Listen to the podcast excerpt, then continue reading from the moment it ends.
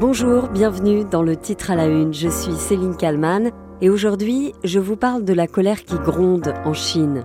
Des protestations s'étendent dans tout le pays, les habitants craquent, ils n'en peuvent plus de la politique zéro Covid.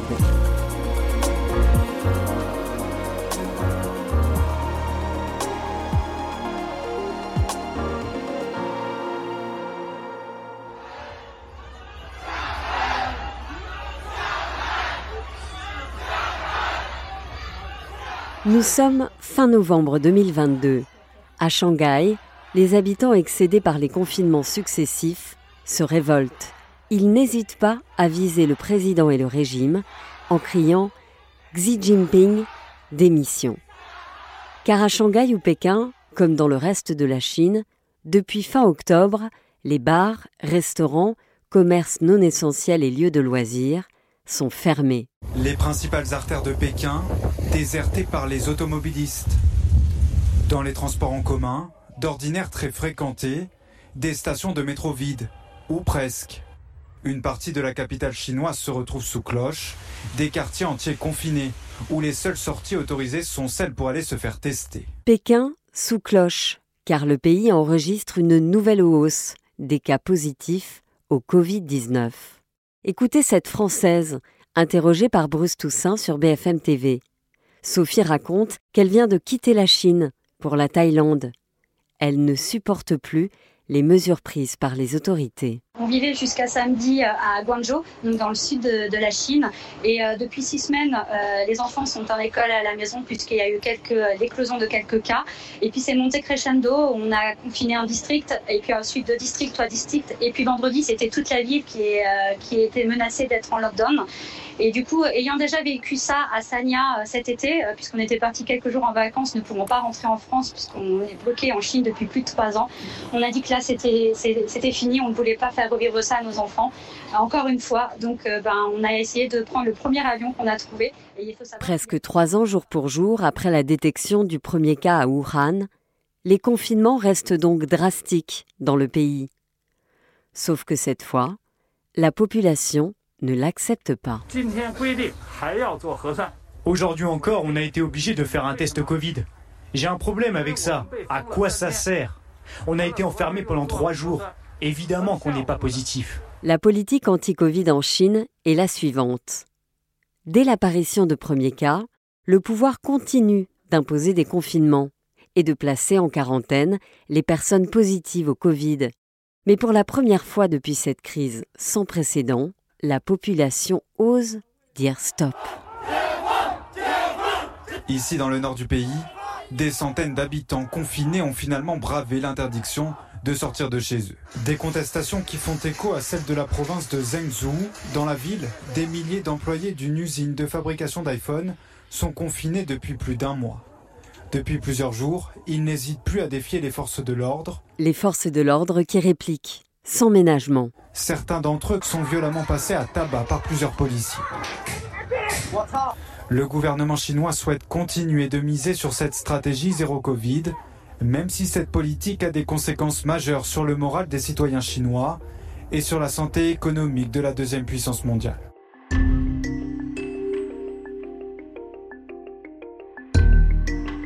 Revenons trois ans en arrière, le 17 novembre 2019. C'est à cette date que le premier cas de Covid est signalé dans la ville de Wuhan. Wuhan qui va devenir un foyer épidémique majeur il faut attendre le 27 décembre pour que le premier cas soit officiellement déclaré par les autorités chinoises. Quatre jours plus tard, le 31 décembre, l'Organisation mondiale de la santé est prévenue par son bureau chinois de l'apparition d'une pneumonie d'origine inconnue.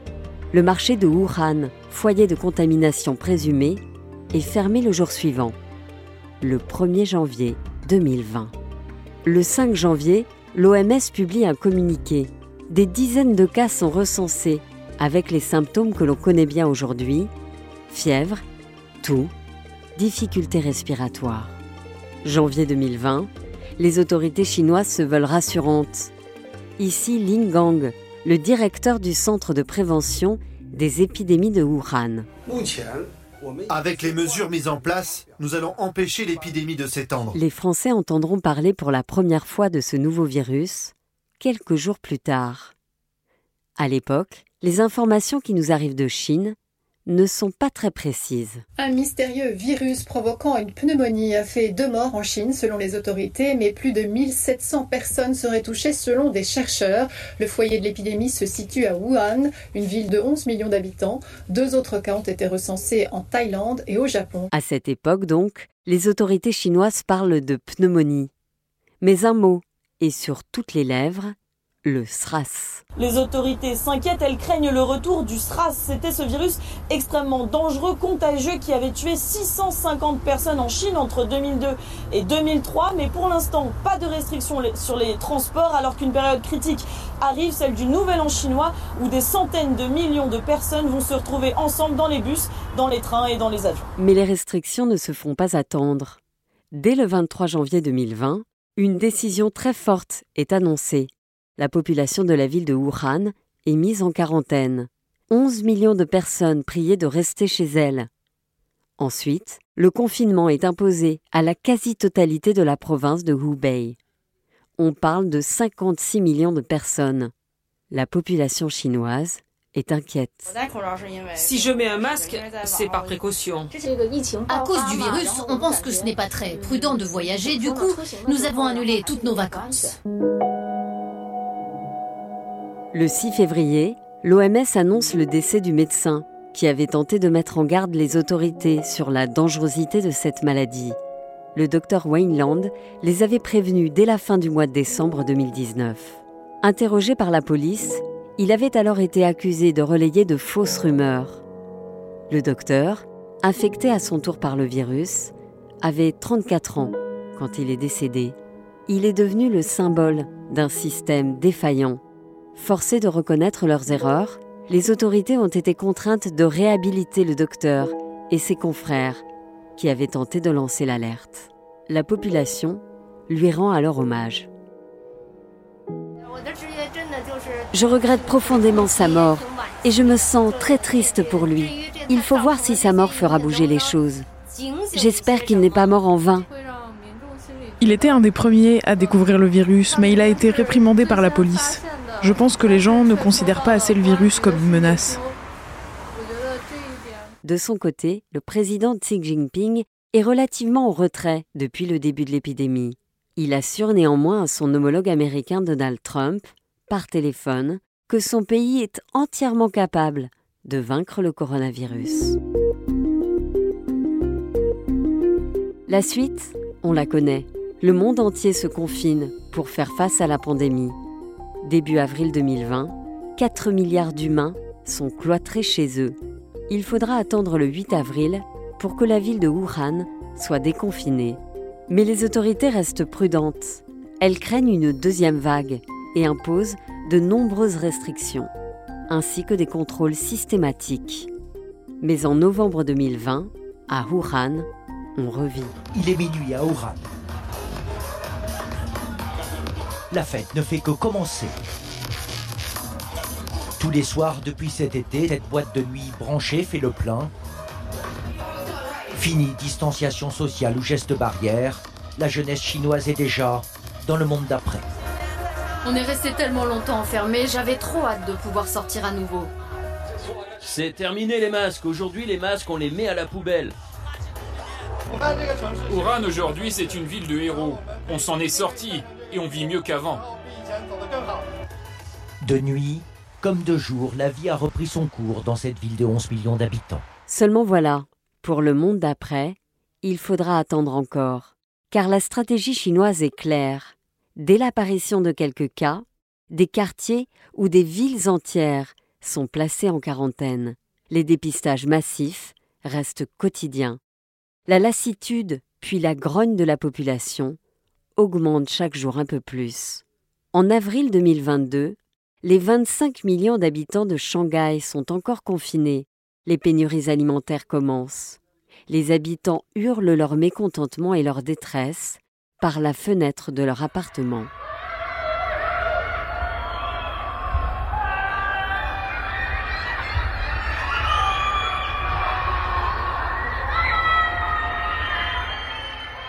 Ces cris glaçants font le tour des télés et des réseaux sociaux. La détresse de la population saute aux yeux du monde entier. Jusqu'à ces derniers jours, avec ces manifestations dans différentes villes chinoises, la population est au bord de la crise de nerfs, face à un pouvoir qui ne semble toujours pas décidé à infléchir cette politique drastique.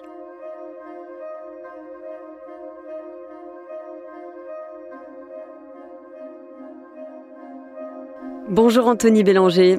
Bonjour. Vous êtes euh, consultant international euh, pour BFM euh, TV. On vient d'entendre donc cette vidéo qui a circulé sur les réseaux sociaux des manifestants qui demandent, à en croire les médias, la démission du président chinois.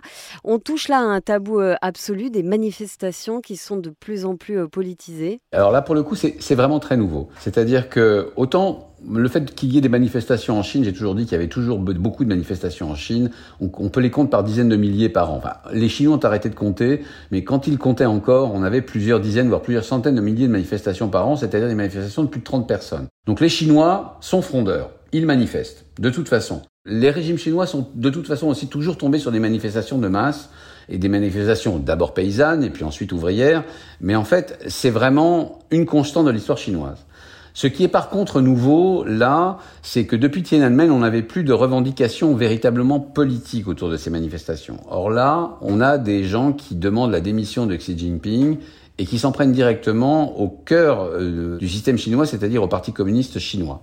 Ce qui est un signe euh, qui ne trompe pas, d'une part du fait que la crise est profonde en Chine et que le, la politique zéro Covid n'en est qu'un des symptômes, et que d'autre part la population a cessé d'avoir peur euh, d'un régime qui lui semble vaciller et contre lequel on peut s'opposer. Ça, effectivement, c'est vraiment nouveau. Est-ce qu'il euh, faut finalement quand même relativiser l'importance de ces mouvements ou est-ce que ça, ça, peut changer quelque chose? Ah, C'est très compliqué de répondre à cette question. D'une part parce que les médias chinois ne sont absolument pas fiables et d'autre part parce que euh, ça ne peut reposer que sur des observations internes à la Chine. Or, il y a de moins en moins d'acteurs indépendants qui peuvent donner une idée de l'importance des manifestations. Il y a aussi un effet loop, euh, un effet loop transmis par les réseaux sociaux. Vous avez 300, 400, 500 manifestants euh, dans une ville, dans une université, euh, autour d'une entreprise qui est concernée par un confinement, et vous avez ces images circulent dans le monde entier. Ce qu'on peut dire quand même, c'est que, encore une fois, l'aspect politique de ces manifestations, le fait qu'ils visent juste et qu'ils visent en fait au cœur du pouvoir, est un fait qui tendrait à montrer euh, qu'il y a des choses qui se passent sérieusement en, en, Chine. Il y a une deuxième chose aussi qui me conduit à penser que c'est un peu différent, c'est que la partie la plus sensible de ces manifestations a eu lieu au, au, euh, Xinjiang, c'est-à-dire dans cette région euh, qui a été martyrisée par le régime chinois, on va dire ces dix dernières années, avec une mise sous tutelle de l'ensemble de la population ouïghour et musulmane, et on en a suffisamment parlé en Occident pour savoir combien cette répression a été dure. Et il reste encore des ressources au, peuple ouïghour, enfin disons aux, aux habitants du Xinjiang, pour manifester et manifester contre le régime. Alors, D'abord, d'une part, parce qu'ils ont une habitude prise depuis des années des manifestations contre le régime, et d'autre part aussi parce que le régime les a particulièrement martyrisés. Et il y a à la fois ces manifestations au Xinjiang et en même temps un élément de solidarité dans l'ensemble de la Chine qui montre en fait que les informations circulent. Et c'est la troisième chose qui me semble importante à souligner, malgré la censure, malgré la censure des réseaux sociaux, la censure de la presse, la censure en général, eh bien les informations circulent en Chine et, euh, donc on peut être en quelques heures euh, solidaire parce que ces informations circulent. Donc si les informations circulent, malgré la censure chinoise, ça montre bien aussi qu'il y a une volonté euh, de savoir plus, d'en apprendre plus. Parce que la Chine, elle, met quand même euh, les, moyens pour censurer. Quoi. Il, y a, des vidéos, il y a quelques vidéos qui, qui tournent sur les réseaux, mais là-bas, le réseau social est complètement censuré. Moi, j'ai un avis un petit peu particulier sur la question. C'est-à-dire que je pense que la propagande chinoise veut, nous faire croire que la Chine est un pays technologique. C'est un pays incroyablement bien organisé, avec les milliers de serveurs qu'il faut pour surveiller la population en général, notamment une surveillance, vous savez, faciale de la population avec des systèmes de points pour les citoyens. Je pense que tout ça, c'est de la propagande. Je pense que la réalité, c'est que ça doit concerner quelques quartiers ou quelques, quelques villes, mais que le, régime chinois n'a aucun contrôle sur 1 milliard 400 millions d'habitants. C'est quasiment impossible. C'est déjà impossible pour la plupart des sociétés occidentales, qui sont pourtant euh, plus importantes et mieux organisées. C'est encore plus impossible pour le régime chinois. L'idée, c'est faire peur en interne aux Chinois en leur disant nous vous surveillons et nous en avons les moyens et en même temps d'impressionner l'extérieur en disant regardez comme la Chine, est, la, la Chine est incroyablement technologiquement développée. Oui, ça me fait penser à un témoignage que j'ai lu euh, tout à l'heure sur le site de l'Express. Euh, c'est un prof d'université qui raconte euh, des membres du comité du quartier euh, ont débarqué, ils ont posé une alarme sur ma porte pour m'empêcher de quitter mon appartement. Euh, chaque fois, euh, ça dure une semaine. c'est pour faire respecter le, le confinement. C'est drastique comme mesure. Ça, c'est la réalité d'une dictature. la réalité d'un régime totalitaire, c'est ça. Ce n'est pas ces pages de propagande sur la qualité technologique de la, de la surveillance. La réalité, c'est du bon vieux contrôle social à l'ancienne. C'est-à-dire des, des, concierges de quartier qui surveillent qui rentre et qui sort, des petits hommes en blanc qui viennent se mettre à l'entrée des usines pour vous taper dessus quand vous avez, quand vous désobéissez, des confinements généralisés qui marchent par, euh, par quartier et l'obligation de faire des tests PCR. Ça, c'est du contrôle général, du contrôle social à l'ancienne, comme on le connaissait à l'époque soviétique, comme on le connaît au Venezuela, comme on le connaît en tous les régimes crypto-communistes, comme on le connaît notamment d'une manière quasi caricaturale en Corée du Nord. C'est ça l'important. C'est-à-dire que le régime chinois veut faire croire qu'il est très moderne, alors qu'en fait, son contrôle social est à l'ancienne. Est à l'ancienne, c'est-à-dire ça tape dur, ça met des milliers d'hommes en face d'ouvriers qui manifestent, et qui manifestent leur mécontentement, et pour une raison très simple, c'est que, encore une fois, les Chinois, le régime chinois connaît sa population. Elle est frondeuse, elle est volontiers euh, manifestante, et elle est volontiers, elle s'en porte volontiers. Donc il y a... Mais est-ce qui, est-ce qui arrive ces, ces, derniers jours pourrait quand même ébranler un peu le, le régime? Mais ces régimes sont extrêmement fragiles. Moi, je, je, je, je, suis en train de regarder avec une, espèce de plaisir euh, non dissimulé euh, le régime iranien, le régime russe et le régime chinois vaciller, alors qu'il y a encore quelques mois de ça, on m'expliquait que ces régimes étaient euh, un, euh, coulés dans le marbre et que ceux qui vacillaient, c'était les démocraties. Je suis désolé, les États-Unis ont 250 ans de démocratie derrière eux et ça reste le, le, régime le plus solide de la planète. Euh, le, le régime chinois ne peut pas en dire autant. Ces régimes sont fragiles et ils dépendent du bon vouloir la population et d'une forme de contrat social qui permet d'échanger la liberté, qui est un universel, il les libertés individuelles et les droits humains, contre une forme de développement économique et d'enrichissement. Pour la Chine, ça a très bien fonctionné parce que la Chine partait de très très loin. Effectivement, pendant une génération, voire deux générations, le fait que les Chinois se soient enrichis euh, leur a suffi parce que grosso modo ils sont sortis de la pauvreté et de la faim euh, pour justifier ou pour laisser faire un parti communiste qui organisait ce développement. Maintenant que la Chine est en crise, qu'elle commence à avoir une classe moyenne importante et qu'elle commence à vouloir euh, à aspirer à autre chose euh, qu'au qu développement économique et surtout que le parti communiste chinois ne fasse plus la preuve de sa capacité à apporter la croissance et, la, et la richesse, eh bien à ce moment-là, le régime est mis en cause. Et la suite, alors qu'est-ce que ça peut être? Parce que euh, il va continuer à y avoir des, manifestations. Est-ce que le régime peut fléchir un peu sur sa politique anti-Covid, qui est quand même à l'origine de, de ces manifestations, de cette colère? À la marge, il peut fléchir et donc trouver des marges de négociation avec une partie des manifestants. Et d'ailleurs, il le fait déjà. Il a affaibli un peu son contrôle sur la capitale du Xinjiang, Urumqi, euh, en expliquant que bon, euh, une marge de négociation était possible. Mais fondamentalement, il ne peut pas le faire sur la, la, la politique zéro Covid, parce que c'est un piège qu'il s'est tendu à lui-même. Euh, la population chinoise n'est pas vaccinée. D'abord parce que le vaccin chinois euh, n'est pas efficace et que les Chinois ont refusé les, les vaccins étrangers. Ensuite parce que la population n'a absolument pas confiance dans son État. Et c'est bien la base d'une dictature ou d'un esprit, tota-, d'un pouvoir totalitaire. Le pouvoir totalitaire exerce une pression maximum sur la population qui, en échange, n'a aucune confiance dans la parole de l'État. Donc en fait, il y a une très faible partie de la population chinoise qui est en tout cas pas assez importante qui est vaccinée. Et troisièmement, le régime chinois n'a jamais développé un État social, c'est-à-dire n'a jamais développé au, rythme de sa richesse euh, les couvertures sociales qui sont en partie celles qui, qui nous concernent, c'est-à-dire qu'il n'y a pas de système de santé suffisamment développé et gratuit pour pouvoir accueillir tous les Chinois qui demain tomberaient malades de la Covid-19. Vous avez une population non vaccinée, non immunisée et un système, un système de santé qui ne tiendrait pas. La seule solution qu'ont les autorités chinoises, c'est la politique zéro Covid. C'est ça le paradoxe c'est que c'est la seule solution pour ne pas avoir des millions de, de, malades et des millions de morts. Donc en fait, ils sont pris dans leur propre piège. D'un côté, vous avez la population qui ne supporte plus ces contraintes, et de l'autre côté, vous avez un État qui ne peut pas faire autrement parce qu'il n'a pas su développer son système de santé à la mesure de la richesse acquise par les Chinois. Mais économiquement, c'est dramatique, non, pour la Chine? Alors oui, parce que de tous les points de vue, c'est dramatique.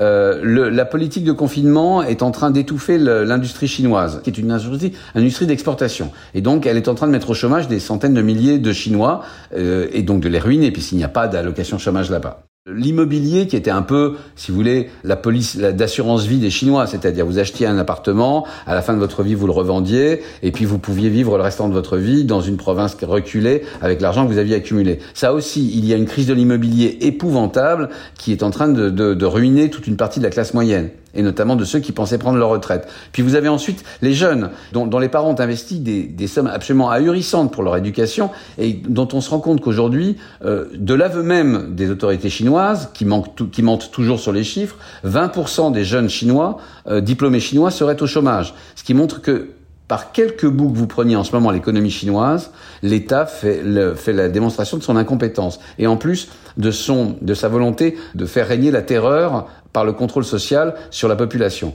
Donc le piège est parfait, et pour s'en tirer, le régime chinois devra, devra compter sur sa résilience, sur éventuellement des centaines de milliards de dollars redéversés sur la population pour qu'elle se calme, et d'autre part sur un assouplissement, même léger, de la politique zéro Covid. Même si je pense que c'est difficile pour Xi Jinping de lâcher prise parce que vous commencez à lâcher prise. C'est un aveu de faiblesse pour un régime euh, qui est en délicatesse en ce moment, et vous, vous risquez d'augmenter encore la colère de la population. C'est très délicat. Hein Merci beaucoup Anthony Bélanger d'avoir répondu à mes questions pour le titre à la une. Merci à vous, à très bientôt. Merci à Sophie Perwaguet pour le montage de cet épisode. N'hésitez pas à vous abonner au titre à la une pour ne manquer aucun épisode. Je vous donne rendez-vous demain pour un nouveau numéro.